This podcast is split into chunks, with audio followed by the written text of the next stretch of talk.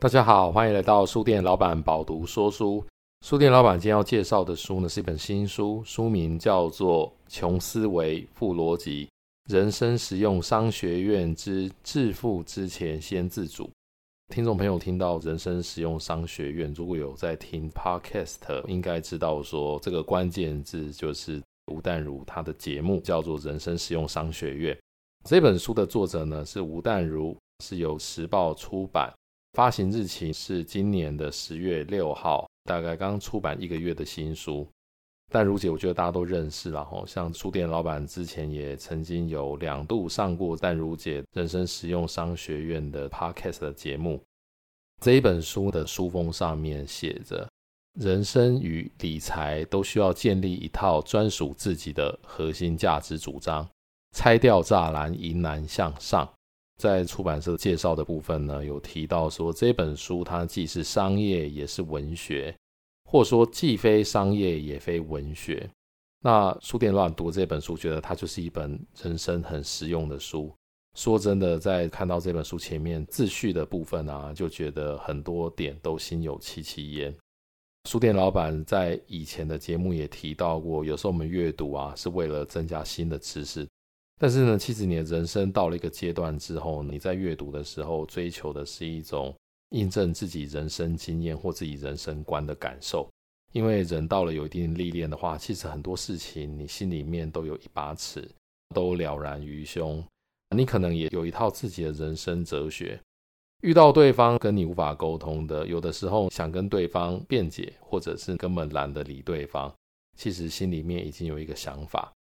这样的人生哲学呢，其实你就可以透过阅读其他不同作者或者是一些很优秀的人他的著作呢，去了解到很多时候自己的人生观跟这些优秀的作者的人生观其实是很接近的。那我觉得对自己的人生哲学来说，也算是一种自我的肯定，觉得诶，自己想的没有错，因为很优秀的人其实也是这样子想的。我在读淡如姐这本新书的时候，我觉得光是前面自序的部分啊，就有很多发人省思的点，蛮多也验证到书店老板一些个人的人生哲学哦。所以这个部分呢，等一下也会做分享。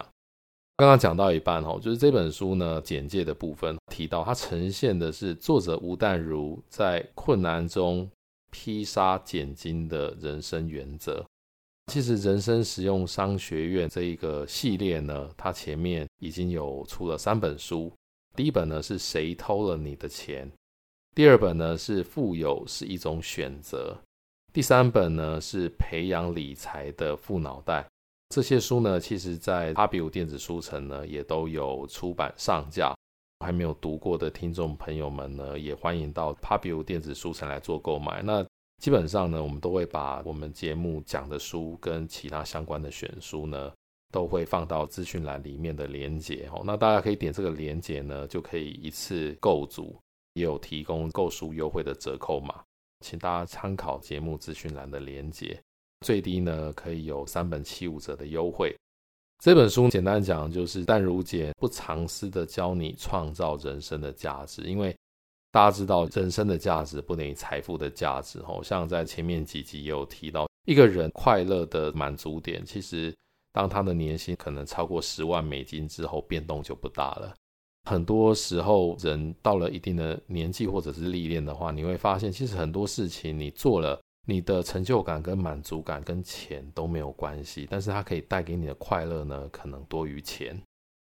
比方说，像书店老板做这个饱读说书的节目啊，说真的，每个礼拜都要阅读一本书，然后做文字稿啊，再来做录音，录音之后还要剪辑，然后免费的上架到 Podcast 上面让大家听。说真的哦，这中间的过程呢，书店老板自己也没有赚到任何的钱，但是呢，这个节目做着做着就一定的成就感哦。我觉得可以透过阅读，然后分享一些知识或者是经验给其他的人。那我个人也都蛮有把握，这些分享的内容呢，应该对大家的人生都是有一些帮助跟营养的。有些人听了觉得内容不错，又分享给他的朋友、他的家人，那我觉得可以把知识或者一些经验呢扩散出去，帮助大家的人生可以过得更有目标、更好。这样子的成就感其实是胜过于去思考说做这个节目啊有没有赚钱啊，或者是有没有多卖几本书。我觉得它带给我不同层次的满足感，还有成就感，真的不是金钱可以比拟的。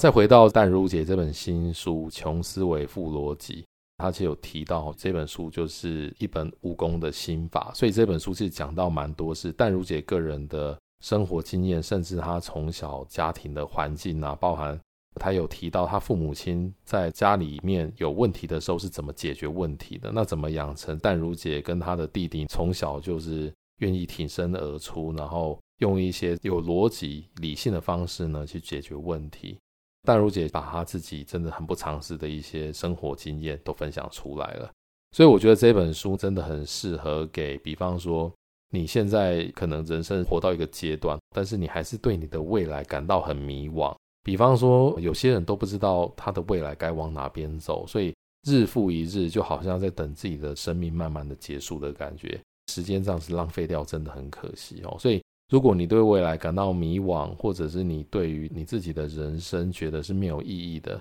甚至找不到自己的价值，有时候面对困难不知道怎么抉择，我觉得这本书都非常适合推荐给你来做阅读。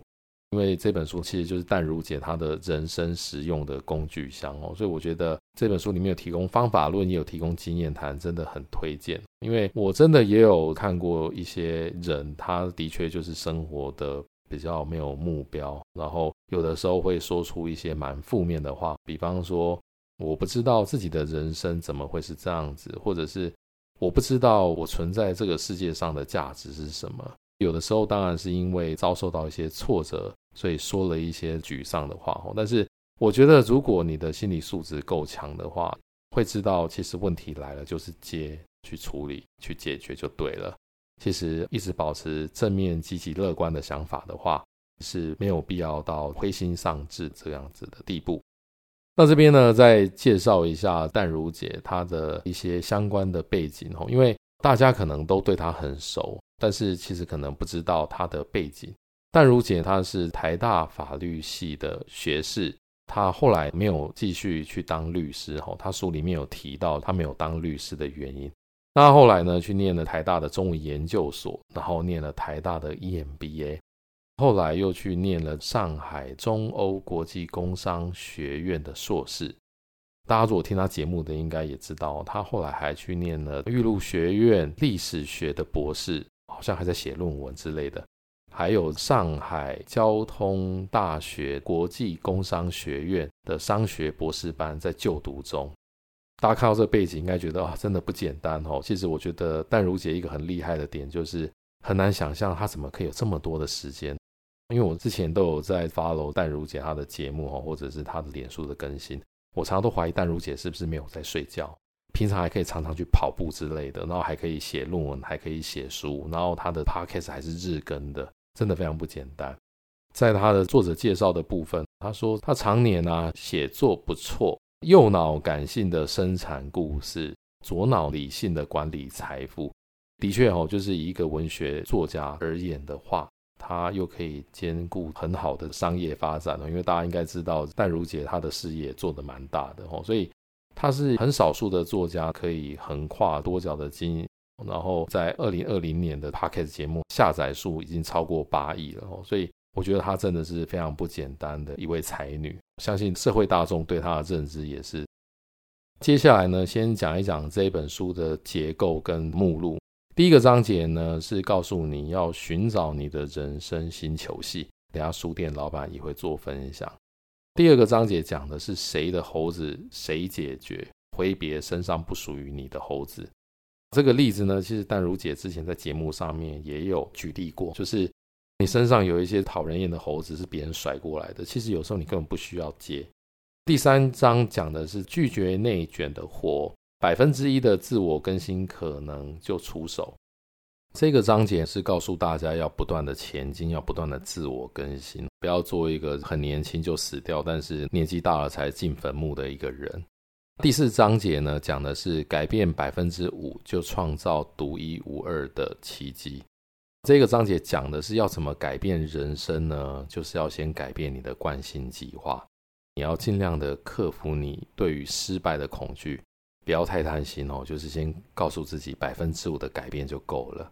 第五个章节讲的是，只要出门就会到，只要学就能会。他在教大家如何学习。那我觉得这个章节真的是很适合给你觉得你是不太会学东西的人。很多人其实都会觉得自己在学习上面没有天分，没有进步。但是其实学习能力这一件事情本身就是可以培养的。所以呢，这一本书呢，其实也很建议你，如果觉得你的人生怎么都无法改变呢、你觉得你什么事情都学不会啊？那你应该要来看一看这本书。第六个章节讲的是享受痛快前进。但是呢，倔强还是要有。第七个章节呢，讲的是寻找属于你的诗和远方。这个章节呢，讲的也非常有深度哦。很多人呢都说自己找不到方向，你以为终身的方向是你现在马上找得到的，其实不是哦。人生有些历练，你应该都知道，有的时候呢，老天在你边走的时候，会边给你一些指示跟一些契机哦，所以。很多时候，你终身的方向都不是你原本想象的，所以呢，要享受人生的旅程，你应该要且行且寻找，且行且珍惜。第八章呢，讲的是内心强大，你就是幸福制造机，讲的就是跟书店老板在第二十一集讲的《反脆弱》这本书的概念呢，非常相近。书店老板以前一直有提过，在书里面哈有这个相关的宇宙。之前有原子习惯宇宙，其实呢也有反脆弱宇宙哦。基本上，反脆弱这本书也是一本经典，讲的就是脆弱的相反不是坚强哦，而是反脆弱。那些杀不死你的，会让你更坚强。所以呢，当考验来的时候，你就是面对它，开始问自己如何解决，如何顺利过关。你只要可以养成这样子的心态的话呢，你的内心就会越来越强大。那第九章呢，讲的是要先理性再感性。我们在解决问题的时候啊，其实有的时候因为情绪一定会第一时间先发生，所以你可能会意气用事。哦，那这个章节在教你处理事情的时候，千万不要用感性的方式或情绪去解决问题，甚至你在犹豫不决的时候呢，应该要去思考怎么样做决定是有道理的。所以你应该是要有一个逻辑分析的过程，然后呢，用这些逻辑去支撑你做决定。第十章呢，讲的是机会成本最昂贵，建立自己的价值主张。第十一章讲的是什么都是投资，好学生红利以及长期投资效益。最后一章呢，就是告诉你要爬向风足的高峰，看得更远。这一章里面呢，讲的是你要怎么样避免人生的混乱，让你的生命活力跟你的价值观配合。其实我觉得淡如姐她的文字不会很深奥，都是非常浅显易懂，而且有道理的。就是很多人其实会把人生活得有一点混乱，可能自我管理没有到很好，所以呢，每天就会有层出不穷的问题。层出不穷的问题发生了之后呢，你就得解决哦。那解决的时候会心烦意乱，导致呢人生可能一直都是在解决层出不穷、临时蹦出来的问题。那因为你对这些问题应接不暇，就没有办法更进一步的把自己的生活管理好，它已经变成是一个恶性循环。所以呢，你要怎么样避免人生的混乱？要怎么做好自我管理，然后让你的生命的活力跟你的价值观可以配合？我觉得这个真的是让人生呢要走得远，然后要走得有眼光，然后要走得开心的一个很重要的一个点。所以在最后一章呢，淡如姐告诉大家，你要怎么样站在风足的高坡上看远一点，然后呢清楚自己要走哪一条路，这个是很重要的。讲完了这一本书的结构跟章节，接下来呢，书店老板先分享部分。觉得很有意思的内容。那刚刚有提到，其实在这本书的自序里面呢，就有很多内容让书店妈看了心有戚戚焉。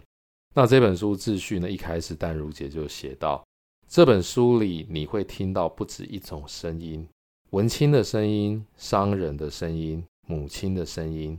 一个女人不温柔也不讨好的声音，久混江湖的人略带沧桑的声音。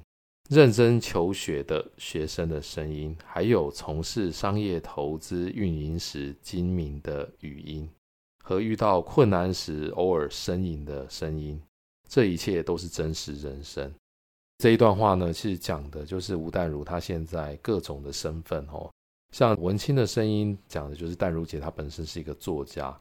熟悉淡如姐的应该也知道，她平常都不会毫不讳言的跟大家说呢，自己就是一个商人。所以商人的声音呢，说的就是他本人。那他本人当然也是一位母亲，也是一个妻子。所以他也提到，有母亲的声音跟一个女人不温柔也不讨好的声音，这是他自己讲的。然后他可能觉得，身为妻子呢，可能他的声音不是那么温柔，也不是这么讨好。久混江湖的人略带沧桑的声音。还有认真求学的学生的声音，因为他现在也正在攻读一些博士中，还有从事商人精明的语音，跟他自己本身也会遇到蛮多困难，有时候遇到困难时，偶尔也会呻吟一下。那大家都知道，其实淡如姐是一个精神力量很强大的哦，包含她的脸书啊，常常都被诈骗集团冒用。有在 follow 她脸书，应该常常看到她有时候也会抱怨或者是呻吟一下哦，但是呢，基本上都是一个非常乐观、积极解决问题的一个淡如姐哦。所以我觉得他讲的这些呢，其实就是在说他自己真实的人生。那我觉得他在自序里面讲的很多内容，其实对于自我肯定是很重要的。所以如果听众朋友们呢，你们有买这本书的话，我觉得在自序的部分可以好好的读一下。因为我觉得很多人的人生过得不好，或人生过得没有目的，或人生过得不开心，是因为他没有办法接受现实的自己，没有办法接受现实的自己，要么就是活在别人的阴影底下，可能被亲人情绪勒索了，或者是被亲人操控了，所以没有办法过自己想过的生活；要么就是没有办法接受自己的现状，所以只能够活在不现实的想象之中。那淡如姐她的自序里面，对于她自己的认知，或者是对于自己是肯定的。她说呢，我完全乐于接受自己的世俗，但是呢，我深知自己做人做事做朋友一点都不低俗。所以我觉得认识自己，然后呢，接受真正的自己这件事情是非常重要的。所以就像以前呢，可能大家知道文人相轻嘛，所以你身为一个作家呢，其实。不太会去提说自己呢是喜欢赚钱这件事情哦，但是淡如姐就我认知应该是在台面上少数的作家里面很勇于说，对，我就是爱钱，我就是喜欢赚钱，而且我不认为赚钱有什么错，铜臭味有什么不对呢？对不对？大家出书难道是良心事业吗？哦，那当然了，虽然说现在很多作家都觉得出书很难赚钱，的确是良心事业。但是呢，以一个作家来讲，要承认自己喜欢赚钱、喜欢做生意来讲，这个是蛮难得的。所以淡如姐她完全就是可以对自己的想法感到自我肯定，而且也不讳言的去跟大家讲这件事情。另外呢，淡如姐提到就是说，你不要被自己的人设给卡住，相信我，除了你爸妈以外，恐怕没有人在意你想要将自己设定成什么样的形象。那我觉得这一句话讲的也很好。其实最怕的是自己给自己设定的一个形象，但是根本没有人在乎啊。你是不是可以 follow 这个形象，或者是你就活在这个形象的栅栏或窠臼里面，可能只有你自己在乎而已。如果只是这样子的话，其实你应该要突破这个形象，然后你应该要勇于改变才对。所以在这个自序里面，其实淡如姐提到，她是一个非常勇于改变现状的一个人。他提到他以前从这个当作者，然后后来当主持人，然后当了主持人之后呢，后来又去念了不同的学校的博士班等等的，甚至后来在疫情期间呢，除了维持原本的公司的生意跟管理以外，他还跑完了全球的六大马。哦，那大家会觉得疫情期间还要怎么去跑马拉松？那他跑了马拉松六大马，收集的奖牌呢，其实只有柏林马拉松是现场跑的。其他五个都在线上。那他说呢，从他家的河岸跑到淡水呢，刚好是四十二公里多。难怪淡如姐在疫情期间，她的脸书的更新哦，都看到她在跑步的照片。大概就是在那一段时间呢，就跑了全球六大马的旅程，也收集到了这些奖牌。在这段期间，他还同时在攻读博士班，然后博士考试，还有在写论文。所以呢，他在序里面提到，他觉得。以他个人来讲，学习过程其实比得到利益呢要重要的多。他也在这个过程中呢得到乐趣哦。他就是一个很愿意去尝试新的东西或学习新的东西的人。他觉得这些过程都比赚的钱还要重要。所以呢，他可以看见自己在思考上面的进化。那很多人呢，看他从事这么多的学习，做这么多的工作，然后还可以开 Podcast 节目日更哦，问他说难吗？但是淡如姐呢，她说对我而言，比起跟一群太太们闲闲没事喝下午茶聊是非，比起跟一群为了赚通告费找理由骂得口沫横飞的名嘴聊是非来说呢，做刚刚上述讲的那些事情，真的并不难。这一段话，书店老板个人呢看了也是非常心有戚戚焉哦，因为我觉得以一个人来讲，最珍贵的资产，真的就是时间，就是刚刚提到过的，除了赚钱赚到一定地步，其实人生的成就感跟快乐程度，其实未必可以上升很多。但是如果你可以把这些时间呢运用在你自己很在意的事情，你很想从事的事情上面，那个成就感真的是超乎想象的。当然，成就感会带来快乐跟满足感，所以呢，书店老板其实自己也觉得，千万不要把时间浪费在聊是非啊、聊八卦啊，然后讲一些没有营养的事情，觉得真的非常的可惜。我常常看到别人在聊天，然后呢，只是讲一些非常不营养的事情呢，其实都会觉得啊，这些时间好可惜哦。如果时间可以给我的话，真的很希望不计代价呢，跟对方买对方的时间哦，因为我常都觉得。一天只有二十四小时，真的不够用诶。如果我一天可以有四十八小时，而且我不会累，也就是我可以连续几十个小时不睡觉，而且并不会因此而不健康的话，那该有多好！因为这样子的话，就可以做更多的事情，学习更多的兴趣，比方说，也许学音乐啊，或者是学习绘画等等的。因为大家知道，平常书店老板生活都是忙于工作，所以很多兴趣呢，其实是。没有时间可以去完成，所以常常看到有人可以很干脆的就把时间浪费掉，真的觉得很可惜我。都会觉得自己如果可以拥有这些时间，该有多好。但如姐在书里面也说，你一生最珍贵的财富是你的时间和你这个人。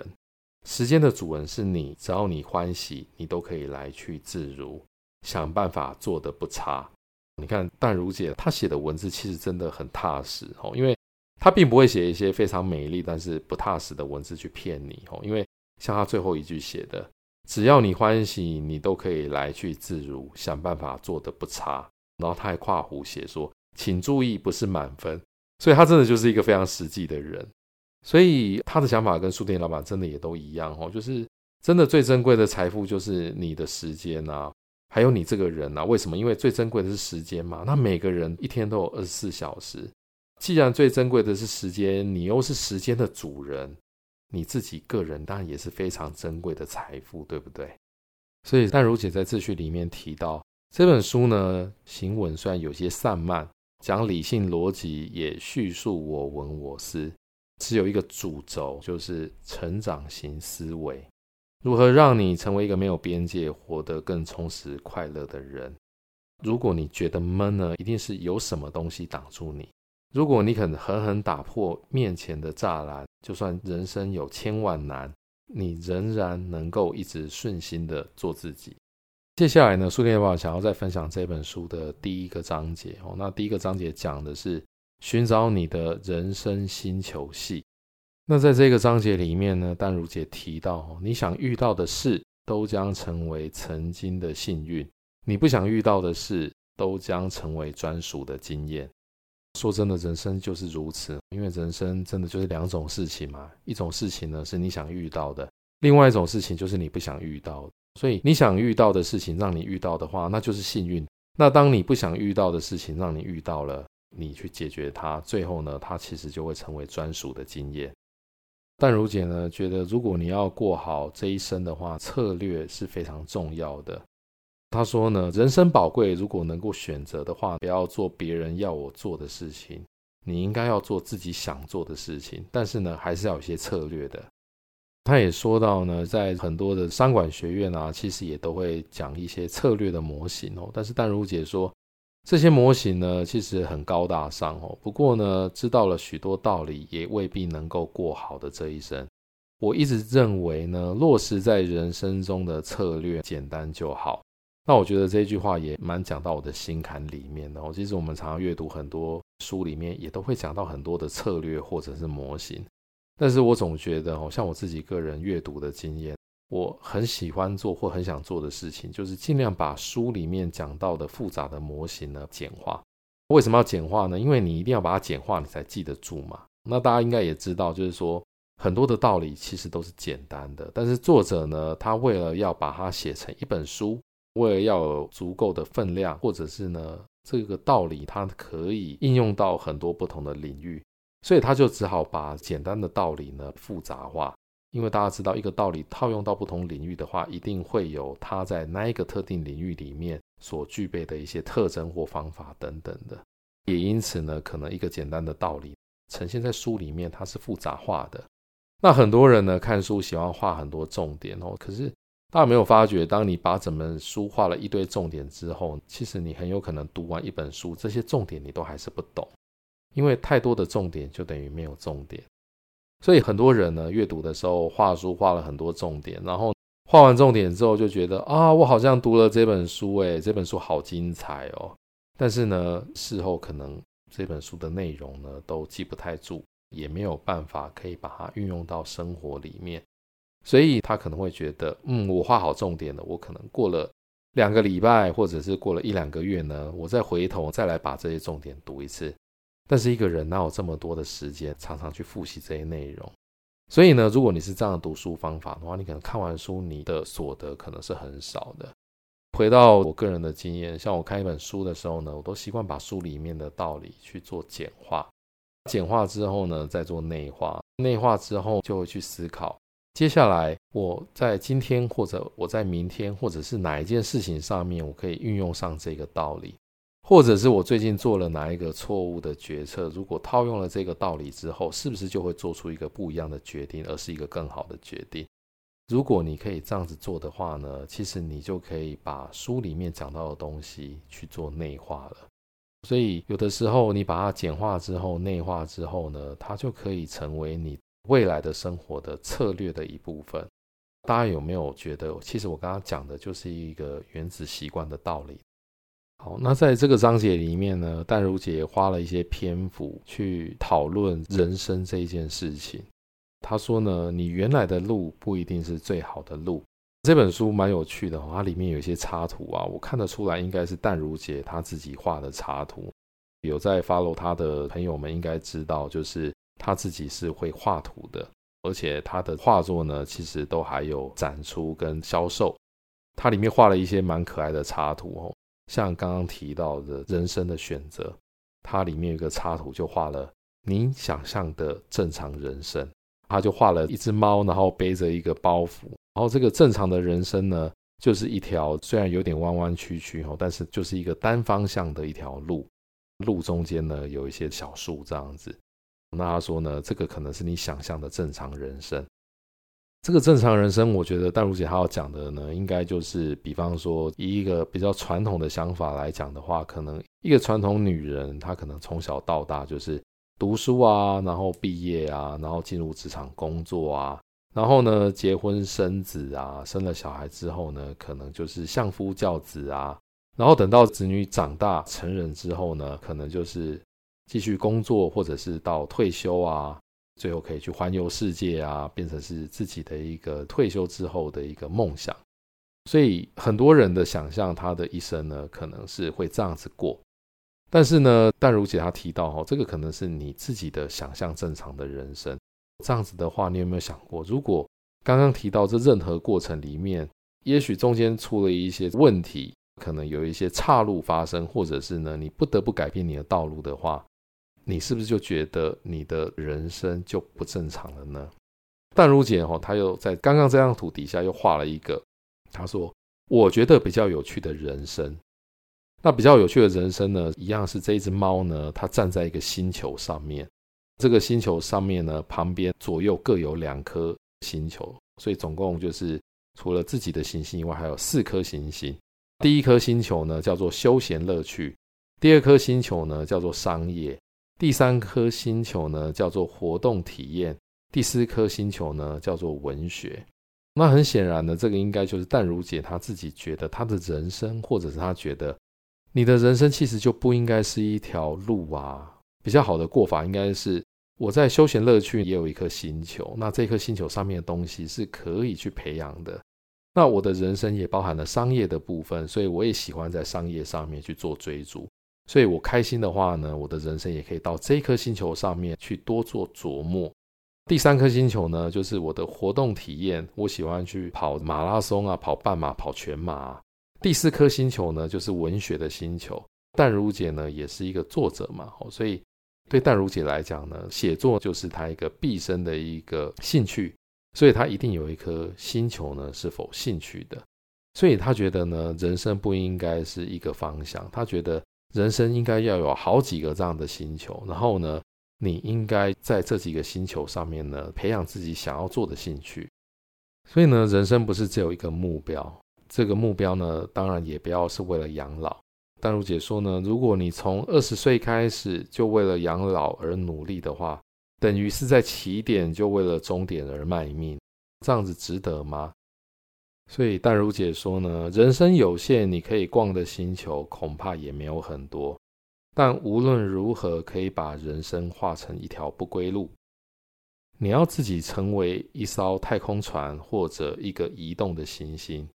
这样子的星球系的模型是不是比较有意思呢？所以书店老板也勉励大家哈，就是。当然，你在原始的人生里面呢，可能自己有规划一条康庄大道。但是呢，你如果下定决心在这个主要干道上面一路走到黑呢，也不是不行哦。但是有的时候呢，当你遇到一些挫折，或者是你人生的际遇就是跟你原本规划的这条康庄大道不一样的时候，真的要懂得转弯跟变通。不是有一句话叫做“山不转路转”。路不转人转嘛，其实我觉得道理是一样的，没有必要就是为了原本的规划呢，硬要把一条路走到黑吧。也许某些小道呢，后来会被你走成康庄大道，只是你当时忽略了它。所以有的时候人生出现了分岔路呢，要取舍一下哈，也不一定说原本这一条路要继续走，可以把这个分岔路走成另外一条康庄大道，也是一个方式。在这个章节里面呢，淡如姐其实还有提到，就是其实人呢都要有被讨厌的勇气，不要被别人呢影响而活在别人的阴影底下，或者是呢去走别人帮你规划好的道路。因为节目时间的关系呢，书店老板在这边就不分享太多了。书店老板刚刚其实是分享了这本书的这个自序的部分跟第一个章节的一小部分而已哦。那这本书里面。其实还有非常多的内容，而且就像我刚刚提到的，淡如姐的内容真的都非常的有真知灼见，而且非常的踏实。如果呢，你现在在人生上面遇到了一些分岔路，遇到了一些人生的困难，或者你的人生没有目标，或者你的人生呢没有一个策略，觉得现在还没有办法脚踏实地的好好的登高望远，然后呢有一个目标，好好过生活的话呢，书店老板非常推荐你呢。买这一本书来阅读。以上呢就是书店老板这一集的分享。书店老板饱读说书这个节目呢是由 Pubu 电子书城独家赞助，请各位听众朋友们可以参考节目资讯栏里面的链接，以这个优惠的折扣码来购买这本书以及其他相关的选书。书店老板饱读说书，我们下一集见。